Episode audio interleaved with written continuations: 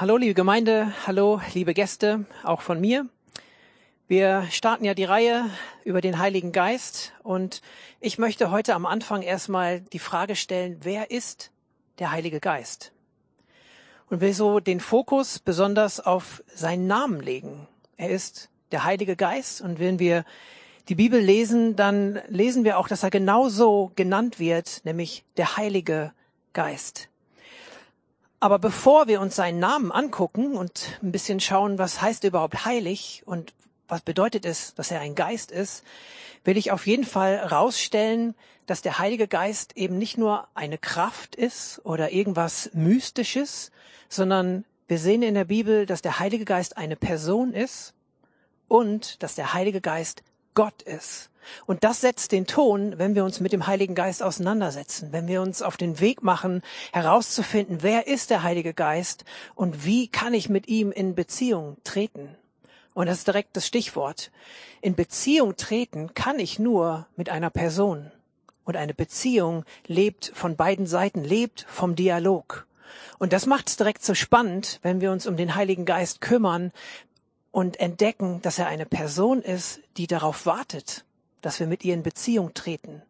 Und wenn wir dann drüber nachdenken, wie kann das stattfinden? Ich mag es einfach, dass der Heilige Geist eine Person ist und es stellt so heraus, dass bei Gott eben alles persönlich ist. Gott Vater, Gott Sohn und Gott Heiliger Geist gemeinsam als die Dreieinigkeit. Sie sind persönlich. Und alles, was Gott tut, tut er auf eine persönliche Art und Weise. Und das setzt den Ton und auch die Haltung, wenn wir uns an dieses Thema setzen. Weil Gott ist Gott, der Heilige Geist ist Gott und er ist eine Person. Und in dieser Haltung können wir uns diesem Thema nähern.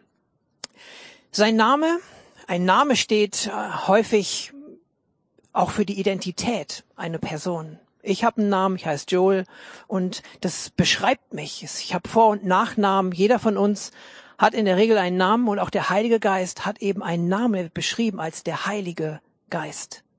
Was heißt heilig? Heilig steht heutzutage eher für langweilig. Meistens Zusammenhang mit uncool in der jungen Generation, altmodisch oder es ist eher unerreichbar, es ist weit weg und irgendwie nicht dem echten Leben entsprechend, nicht alltagstauglich. Heilig ist irgendwie fremd.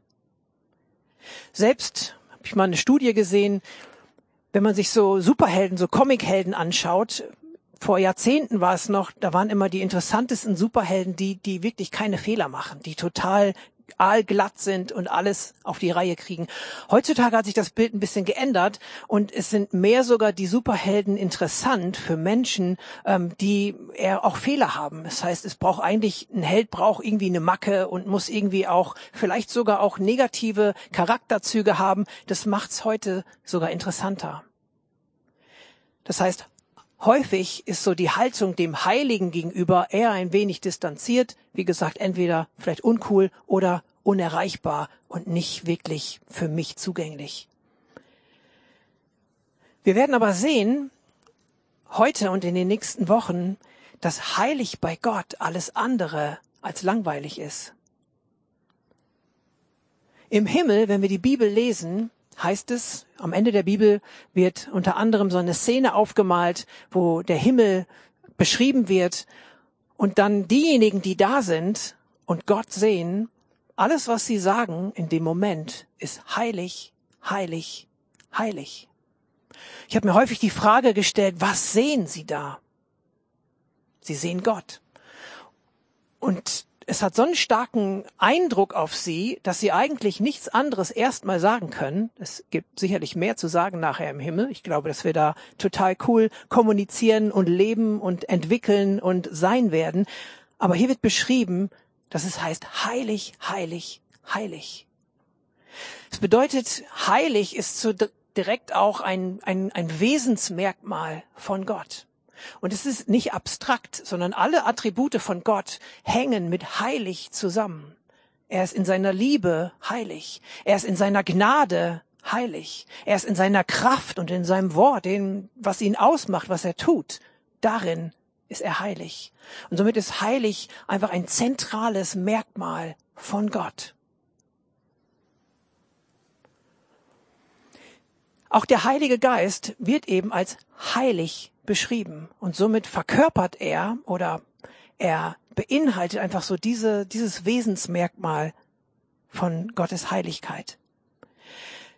Falls du über den Heiligen Geist nachdenkst oder deine Gottesbeziehung eher momentan vielleicht das Label langweilig verdient, dann liegt es vielleicht daran, dass du nochmal eine extra Zeit mit dem Heiligen Geist suchen solltest, dass du eine neue Begegnung brauchst oder auch eben diese persönliche Ebene und Schiene mit Gott in deinem Leben noch nicht ganz existent ist und deswegen ist es vielleicht langweilig. Der Vater im Himmel, um das abzuschließen, ist nicht alt und träge. Jesus war auch und ist kein Softie. Wenn du dir die Evangeliumsberichte durchliest und schaust, was Jesus getan hat, wie er gewesen ist, er war durch und durch heilig in seiner ganzen Person, aber er war kein Softie.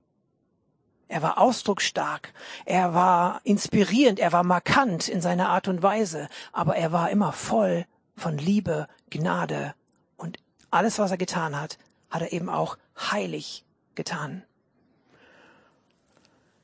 Der Heilige Geist ist auch nicht langweilig. Wenn du am Anfang der Bibel liest, da ist direkt der Heilige Geist dabei beim Schöpfungsbericht. Der Heilige Geist war involviert in die Schöpfung des ganzen Universums. So eine Person kann nicht langweilig sein.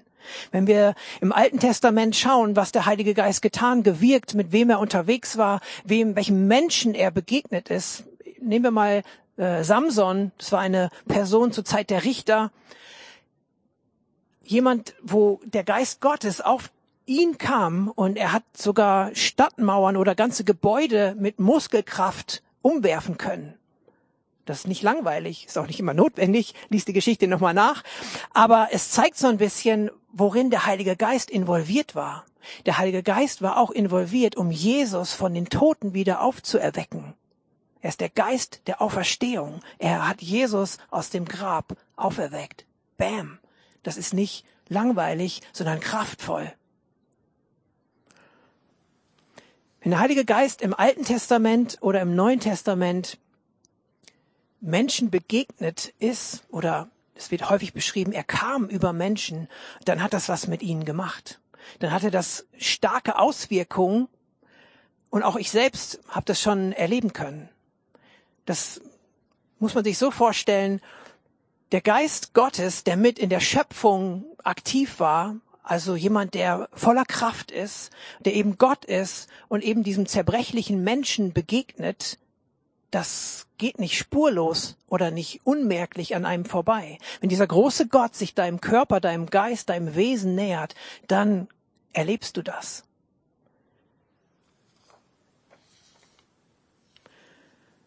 Und für mich ist auch immer so ein bisschen der Punkt, wenn es dann eben persönlich wird, dass der Heilige Geist irgendwas in meinem Leben macht, wenn es irgendeine Auswirkung hat, da schrecken doch immer einige vor zurück. Aber Science Fiction, Fantasiefilme, Bücher und all das, da darf es nicht abgefahren genug sein. Aber das ist eben nur Fiktion. Der Heilige Geist ist eine Person, er ist real. Er ist nicht dafür da, eine große Show abzuziehen. Und es geht auch nicht darum, wie man ihn jetzt genau erlebt und was da vielleicht gespürt und gesehen wird. Aber man spürt und man sieht und erlebt eben was. Und davor schreckt der ein oder andere zurück.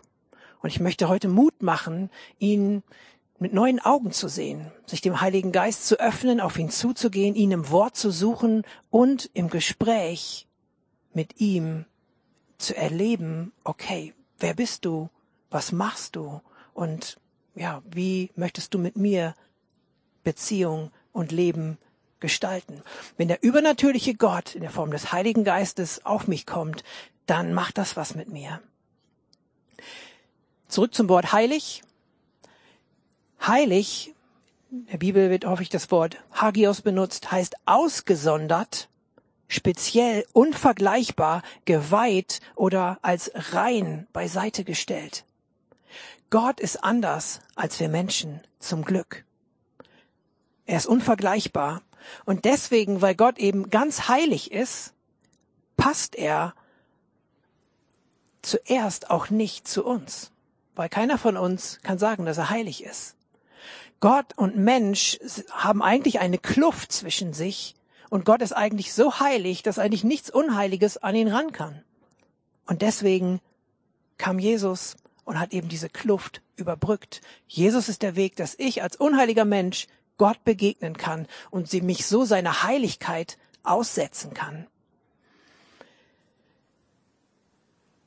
Der Heilige Geist ist also heilig.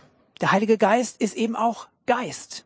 Das ist relativ schnell geklärt. Wir haben in Johannes 4, Vers 24, da sagt Jesus, Gott ist Geist und die ihn anbeten, müssen in Geist und Wahrheit anbeten.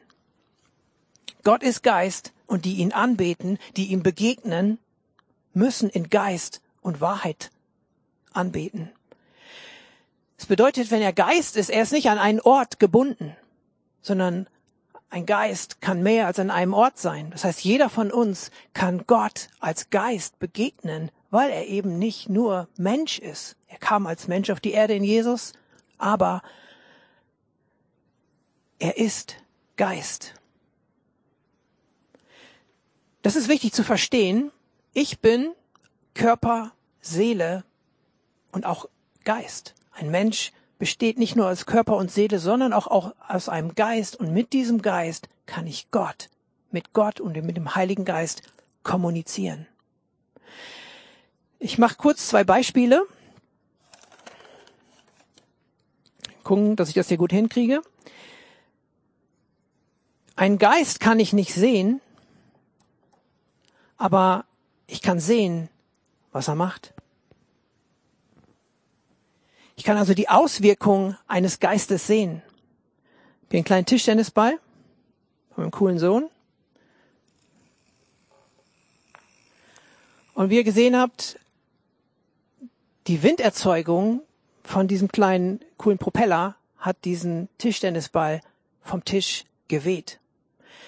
Die meisten waren vielleicht gar nicht mit dem Tischtennisball von euch irgendwie beschäftigt, sondern vielmehr hier mit diesem bisschen fancy Geleuchte komme ich gleich nochmal drauf.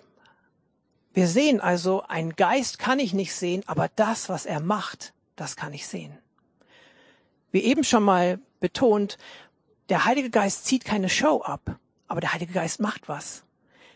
Leider ist es so, dass wir häufig mehr abgelenkt sind damit, okay, wie macht er das denn jetzt und wie, wie, wie sieht das aus? Wenn du mal die Apostelgeschichte liest, dann siehst du, dass als der Heilige Geist über die Jünger da gekommen ist, haben sich Leute aufgeregt, hey, die sehen ja aus wie betrunken und ist ja irgendwie komisch. Und was machen die da überhaupt?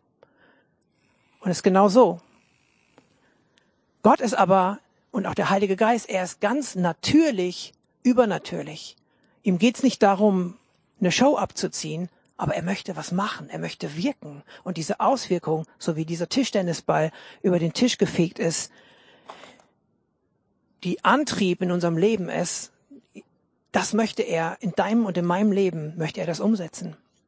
Anderes Beispiel noch, wenn wir Körper und Seele sind, aber eben auch Geist. Und wer Gott anbetet und ihm begegnet, er muss ihm auf dieser Dimension des Geistes begegnen. Das hört sich abgefahren, das hört sich herausfordernd an, aber Glaube ist nun mal übernatürlich. Und es ist gut, sich darauf einzulassen und sich dementsprechend auch zu öffnen, dass es hier einfach um eine andere Dimension geht, um in die der Heilige Geist uns hineinführen möchte. Viele von euch kennen vielleicht diese Virtual Reality Brillen, die man aufsetzt. Ich mache das mal kurz.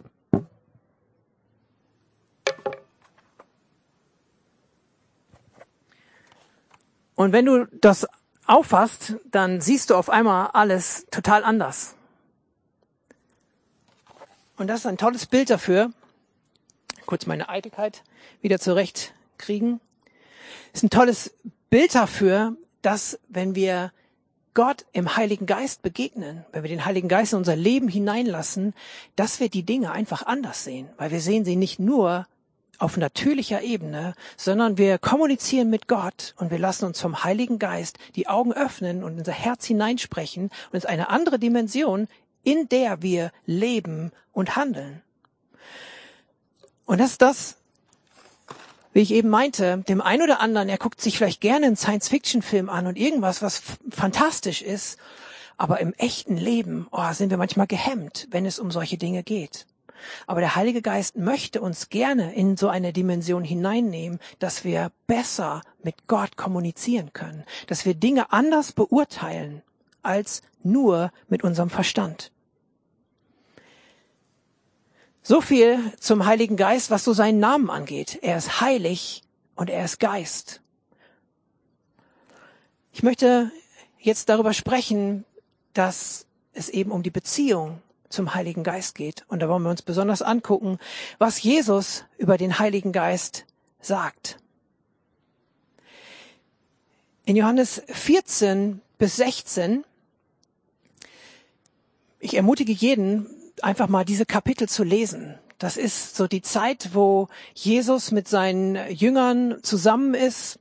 Vielleicht können wir die Folie noch mal kurz wegmachen, dann kann mir jeder besser zuhören. Ähm, Jesus ist mit seinen Jüngern unterwegs und er geht so zum Ende seines Dienstes, hat er noch mal eine ganz starke persönliche Zeit. Er sitzt mit ihm am Abendmahl, er wäscht ihnen die Füße, er ist alleine mit ihnen und er öffnet sein Herz und auch so das, was er ihnen zu sagen hat, nochmal in ganz besonderer Weise. Eigentlich so dieser Teil von Johannes 14 bis 17 ist so der persönlichste Teil, wo wir einfach lesen können, wie Jesus mit den Jüngern wirklich von Herz zu Herz freundschaftlich und auch total offen redet. Ist total inspirierend. Judas ist hier erst noch kurz dabei. Und dann ähm, geht Judas raus und zieht los, um Jesus zu verraten. Und es gibt da so einen ganz markanten Wechsel, als Judas rausgeht, am Ende von Kapitel 13, dann heißt es, es war aber Nacht draußen. Und dieser eine Satz hat mich schon immer so inspiriert, weil danach ist es so hell und so voller Licht, wie Jesus mit seinen Jüngern spricht. Der Verräter geht raus, draußen ist es Nacht und Jesus ist mit seinen Jüngern zusammen und ist so persönlich, so nah. Er spricht ganz viel darüber, hey, habt keine Angst, fürchtet euch nicht. Er spricht mit den Jüngern über das, was kommen wird, was so ihn persönlich betrifft, aber er spricht auch zu seinen Jüngern, was die Jünger betrifft, was ihr, was die Ewigkeit betrifft, was das Haus bei, beim Vater, die, die Wohnung beim Vater betrifft.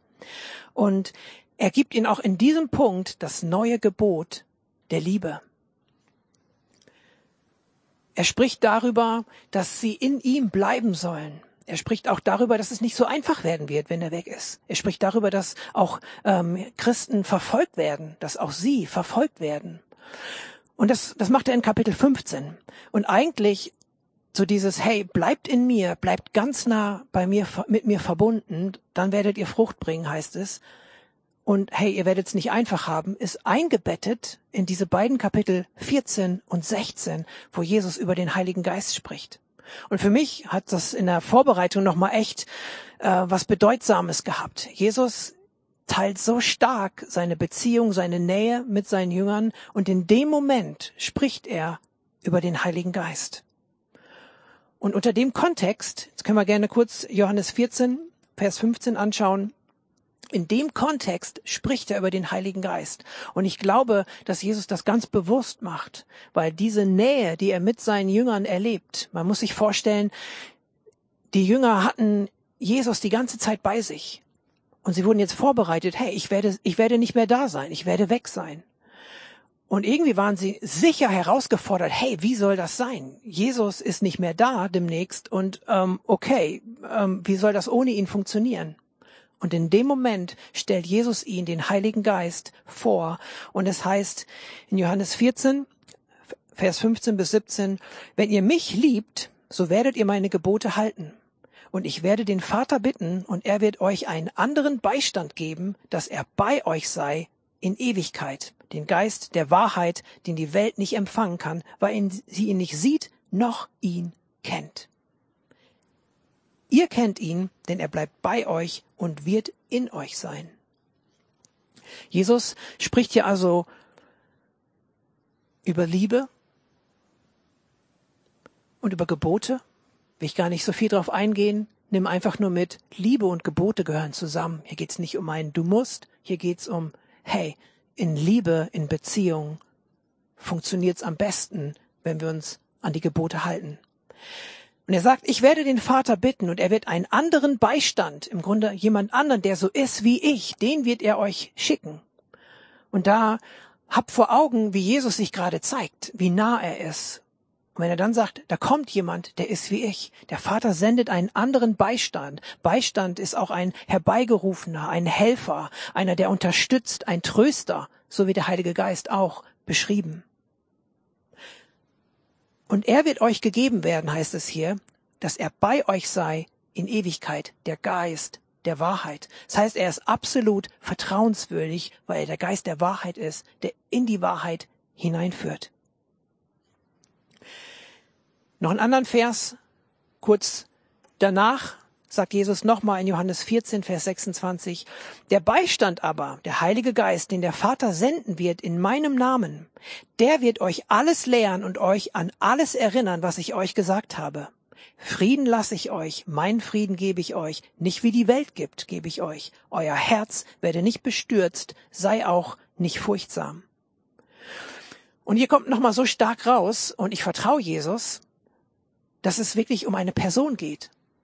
Jesus, der Sohn Gottes, sagt, hey, der Vater, die Person, er wird jemanden schicken, den Heiligen Geist, eine Person. Wir haben hier die Dreieinigkeit von Jesus stark bestätigt. Und hier heißt es auch, er wird kommen, er wird euch lehren und euch erinnern. Und du kannst nur lehren und erinnern, wenn du eine Person bist und wenn du sprechen und was, wenn du sprechen kannst und was zu sagen hast. Und es ist so cool, sich darüber Gedanken zu machen, okay, wenn er lehrt und wenn er was sagt, hey, dann kann ich mit ihm kommunizieren, dann kann ich in Beziehung treten mit ihm. Und das Wunderbare ist, dass es sich einfach deckt, das, was Jesus sagt, das, was der Vater sagt, was der Heilige Geist sagt. Die sind sich so einig in ihrem Wesen und miteinander in ihrer, ist die stärkste Einheit, die es gibt. Und deswegen ist die Dreieinigkeit. Und deswegen ist sie auch das Vorbild für Zusammenleben von uns. Ich finde stark, dass Jesus hier auch wieder schließt und sagt, hey, Frieden lasse ich euch, mein Frieden gebe ich euch. So herausfordernd, wenn er sagt, hey, es wird nicht einfach, ich werde gehen, aber bleibt in mir, hat er direkt die Zusage, ich gebe euch meinen Frieden. Und der Heilige Geist wird euch erinnern an alles, was ich gesagt habe, und er wird euch lehren. Zu einem späteren Zeitpunkt sagt Jesus auch nochmal, hey, ich hätte euch noch viel mehr zu sagen, aber jetzt könnt ihr es noch nicht verpacken. Dann ist für mich klar, okay, das, was er da ihnen noch nicht mitgeteilt hat, das wird er durch sein Wort und das wird er durch den Heiligen Geist mir mitteilen, dir mitteilen zur richtigen Zeit. Jesus hat zu dem Zeitpunkt nicht gesagt, okay, hey, ich werde gehen, ihr habt genug gesehen, ihr habt's, ihr habt's doch jetzt gesehen, wie es läuft, wie man äh, das Wort Gottes predigt, ihr habt doch gesehen, wie man Dämonen austreibt, ihr habt doch gesehen, wie man mit Kranken, mit Armen, mit Zurückgesetzten, wie man mit den Leuten umgeht, wie man liebevoll und gnädig ist, dann hey, here we go, jetzt geht doch alleine los. Nein, die Art und Weise, wie Jesus beständig mit den Jüngern war, das sollte so bleiben. Und zwar durch den Heiligen Geist. Und der Heilige Geist ist Geist und kann deswegen mit jedem von uns unterwegs sein. Und wenn du eins mitnimmst, dann nimm diese enge Beziehung, die Jesus mit den Jüngern hat, dann nimm das mit und setz sie gleich mit der engen Beziehung zum Heiligen Geist, der erinnern kann an das, was Jesus gesagt hat und der lehren kann, das, was vom Vater an Wahrheit kommt. Er wird bei euch sein und in euch sein. Das deutet auf Pfingsten hin. Der Heilige Geist war schon da. Die, die Jünger waren ja unterwegs mit Jesus. Sie haben zwischendurch Kraft gehabt, um auch äh, mit Kranken da äh, unterwegs zu sein, die Kranken zu heilen. Und sie haben die Kraftwirkung Gottes erlebt. Aber Jesus sagt, er wird in euch sein. Und dann sagt er auch, bleibt in Jerusalem und wartet dass diese Verheißung vom Vater, der Heilige Geist, dass er kommt und dann geht los und predigt die gute Nachricht vom Evangelium des Reiches Gottes. Das heißt, sie sollten auch ohne den Heiligen Geist, sollten sie nicht losziehen. Es war wichtig, dass sie auf ihn warten.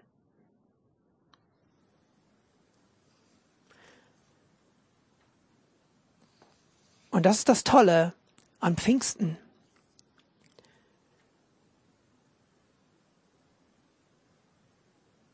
Im Alten Testament kam der Heilige Geist schon so punktuell auf einzelne Personen. Musste man nachlesen, dann siehst du mal, und der Geist umkleidete den, er kam über den. Im Neuen Testament, seit Pfingsten, ist er aber für dich und für mich, ist er für jeden da, wenn wir ihn denn wollen. Jesus musste auch erst alles vollenden, bevor der Heilige Geist kommen konnte. Er hätte doch auch eigentlich zusammen mit dem Heiligen Geist viel mehr auf die Beine stellen können, wenn sie doch eh jeder eine Person sind. Warum kam nicht der Heilige Geist schon sofort und dann hätten sie ähm, den Missionsbefehl und einfach all das, was es bedeutet, das Reich Gottes zu bauen, den Armen zu begegnen, Kranke zu heilen, all das, die hätten es doch viel besser im Team hingekriegt. Das ging aber nicht. Lesen gleich nochmal eine Bibelstelle dazu. Der Heilige Geist ist nämlich heilig. Und der Heilige Geist konnte nur kommen und Menschen begegnen, wenn sie bereit sind, ihn zu empfangen, wenn sie bereit sind, diese starke Begegnung und starke Beziehung im Heiligen Geist mit Gott einzugehen. Gucken wir uns gleich nochmal an. Jesus macht hier einen Unterschied deutlich. Und er zeigt eigentlich auch deutlich, wer den Heiligen Geist bekommen kann und wer nicht. Das ist wichtig, wenn wir darüber nachdenken, ob und warum und wer überhaupt Pfingsten feiern kann. Wenn du Jesus nicht in deinem Leben hast, dann gibt's eigentlich am Pfingsten, außer die freien Tage zu genießen, auch nicht so viel zu feiern. Weil der Heilige Geist kommt zu denen, die mit Jesus unterwegs sind die ihr Leben Jesus gegeben haben und dann sagen, okay, ich brauche diesen Beistand, ich brauche den, den die Jünger damals auch bekommen haben, um mit Jesus mein Leben zu gestalten, um im Heiligen Geist gelehrt und erinnert zu werden an das, was Jesus sagt. Und man sieht das an der Art und Weise, wie Jesus erst mit den Pharisäern und Schriftgelehrten und seinen Kritikern umgegangen ist und wie er aber im Gegenteil mit seinen Jüngern spricht. Wir gucken uns zwei Stellen an. Johannes 7, Vers 33.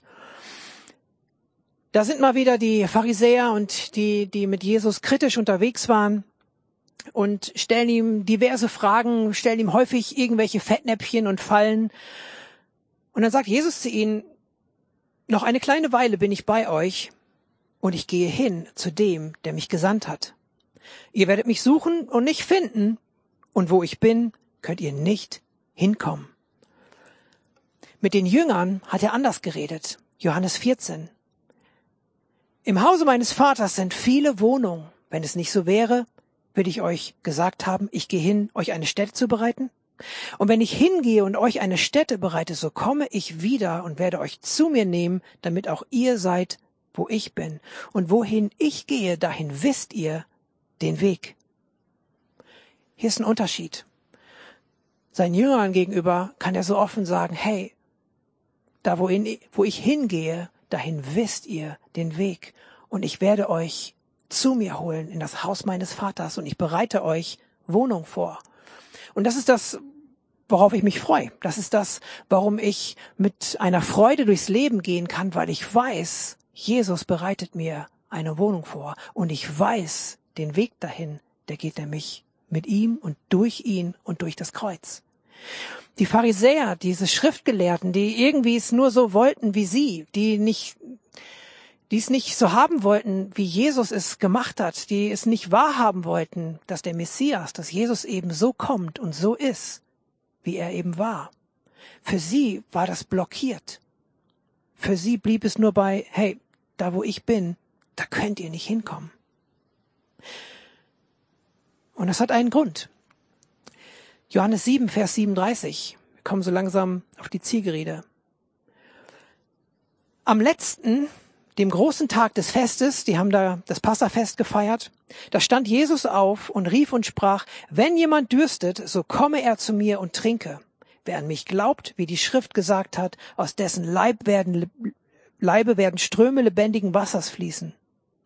Dies aber sagte er von dem Geist, den die empfangen sollten, die an ihn glaubten.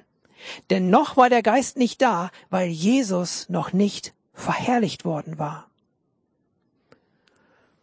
Jesus steht hier auf an diesem Fest, es sind viele Leute da und er sagt, hey, wer Durst hat, er komme zu mir und trinke. Wer an mich glaubt, aus dessen Leibe werden Ströme lebendigen Wassers fließen. Und da spricht er über den Heiligen Geist. Und hier heißt es eben, der war noch nicht da, weil Jesus noch nicht verherrlicht worden war. Wer Hunger und Durst hat, der möge doch bitte zu Jesus kommen. Wer glaubt, wird den Heiligen Geist empfangen. Viele Menschen, damals wie heute, wähnen sich irgendwie in leider selbstgemachter oder vorgetäuschter Sicherheit. Und sie erkennen vielleicht gar nicht, dass sie hungrig sind, dass sie durstig sind. Entweder wollen sie es nicht oder sie können es nicht erkennen. Oder sie ersticken diesen Hunger mit anderen Dingen in ihrem Leben. Und es ist wichtig, wenn wir uns Jesus nähern wollen, dass wir irgendwie hungrig sind, dass wir irgendwie merken, hey, ich brauche was und uns dann nicht Ablenkung woanders suchen, diesen Hunger, diesen Durst zu stillen, sondern uns darauf einlassen, okay, Jesus, wenn du sagst, bei dir ist die Quelle des Lebens, bei dir werde ich satt, dann will ich mich darauf einstellen, dann will ich mich auf dich ausrichten. Und hier heißt es, der Geist konnte noch nicht da sein, weil Jesus noch nicht verherrlicht worden war. Jesus musste am Kreuz sterben für alles, was unheilig ist. Alles, was getrennt von Gott ist. Alles, was nicht in seine Gegenwart kommen kann, weil es eben nicht heilig ist. Und das hat er getan. Und diejenigen, die dann an Jesus glauben, die können eben ohne Sünde, ohne alles, was unheilig ist, können sie Gott begegnen.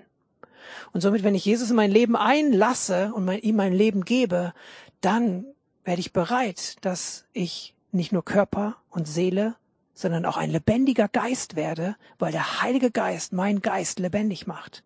Aber da er heilig ist, kann er auch nur da sein, wo es heilig ist.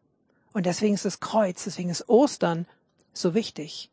Und deswegen ist es so ein Fest, dann auf Pfingsten zuzugehen, weil das, was begonnen wurde, was bereit gemacht wurde an Ostern, bekommt an Pfingsten im Grunde nochmal so einen, so einen richtigen Punch, nochmal noch mal einen neuen Schub, nochmal ein anderes, anderen, ein Zusatz, der dabei ist, macht es einfach nochmal komplett. Weil wir lesen hier, dass von dem, der glaubt, Ströme lebendigen Wassers fließen werden. Es bedeutet dieses Leben mit Jesus, dieses Leben im Heiligen Geist. Es ist natürlich zum einen für mich da, ich soll und darf und muss Jesus genießen und den Heiligen Geist genießen können und das lernen. Aber es ist eben nicht nur für mich da, sondern es ist dafür da, dass von mir was ausgeht. Es ist dafür da, dass das lebendige Leben mit Gott eine Auswirkung auf mein Umfeld hat, auf die Menschen, denen ich begegne, indem ich Leben aus mir durch Gott wirken lasse.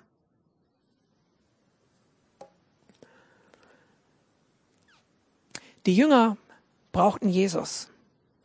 Als er weg war, brauchten sie den Heiligen Geist. Das Gleiche gilt für mich und für dich. Wer hungrig ist und dürstet, wer glaubt, von dessen Innersten werden Ströme lebendigen Wassers fließen. Es gibt so viel Wunderbares darüber zu sagen, wie das dann ausgestaltet wird, was das dann bedeutet, ein solches Leben. Der Heilige Geist ist dein Beistand, dein Helfer, dein Leiter, aber er ist eben nicht nur für dich da, sondern auch für die Menschen um dich herum, dass du ihnen begegnen kannst mit dem Herzen, mit der Gnade, mit der Liebe, aber auch mit der Kraft Jesu. Und genau da wird nächste Woche weitergehen. Joe wird in diese Richtung predigen und an Pfingsten wird Silas was dazu sagen, so was es dann macht, mit dem Heiligen Geist zu leben und welche wunderbaren Auswirkungen das auf unser und auch das Leben von den Menschen um uns herum hat. Ich bete noch mal kurz zum Abschluss und du kannst noch mal dich eins machen und gucken, dass Gott zu dir spricht und einzelne Dinge beleuchtet, die genau für dich wichtig sind. Danke, Vater, dass du hier bist. Danke, dass du bei jedem bist, der ja diese Predigt sich anschaut, sich anhört. Danke, dass deine Worte lebendig sind und ich danke dir, dass du eine Person bist. Und ich danke dir, Jesus, dass du eine Person bist. Und ich danke dir, Geist Gottes, dass du auch eine Person bist. Und danke, dass du uns rufst und dass du wartest, dass wir in Beziehung treten mit dir. Und ich bete so, Heiliger Geist, dass du jedem ja das neu ausmalst und vor Augen führst, dass diese Nähe, wie Jesus sie mit seinen Jüngern gehabt hat, dass genau diese Nähe dein Wunsch und dein Plan für jeden von uns ist. Und ich bete, dass wir so aus dieser Begegnung der Gnade am Kreuz, dass wir uns öffnen für die Begegnung mit dir, Heiliger Geist, der du verheißen bist, uns zu erinnern und uns zu lehren, das, was wahr ist von Gott. Und so bete ich einfach für jeden, dass er von dir her erinnert wird an das, was für ihn gerade wichtig ist. In Jesu Namen. Amen.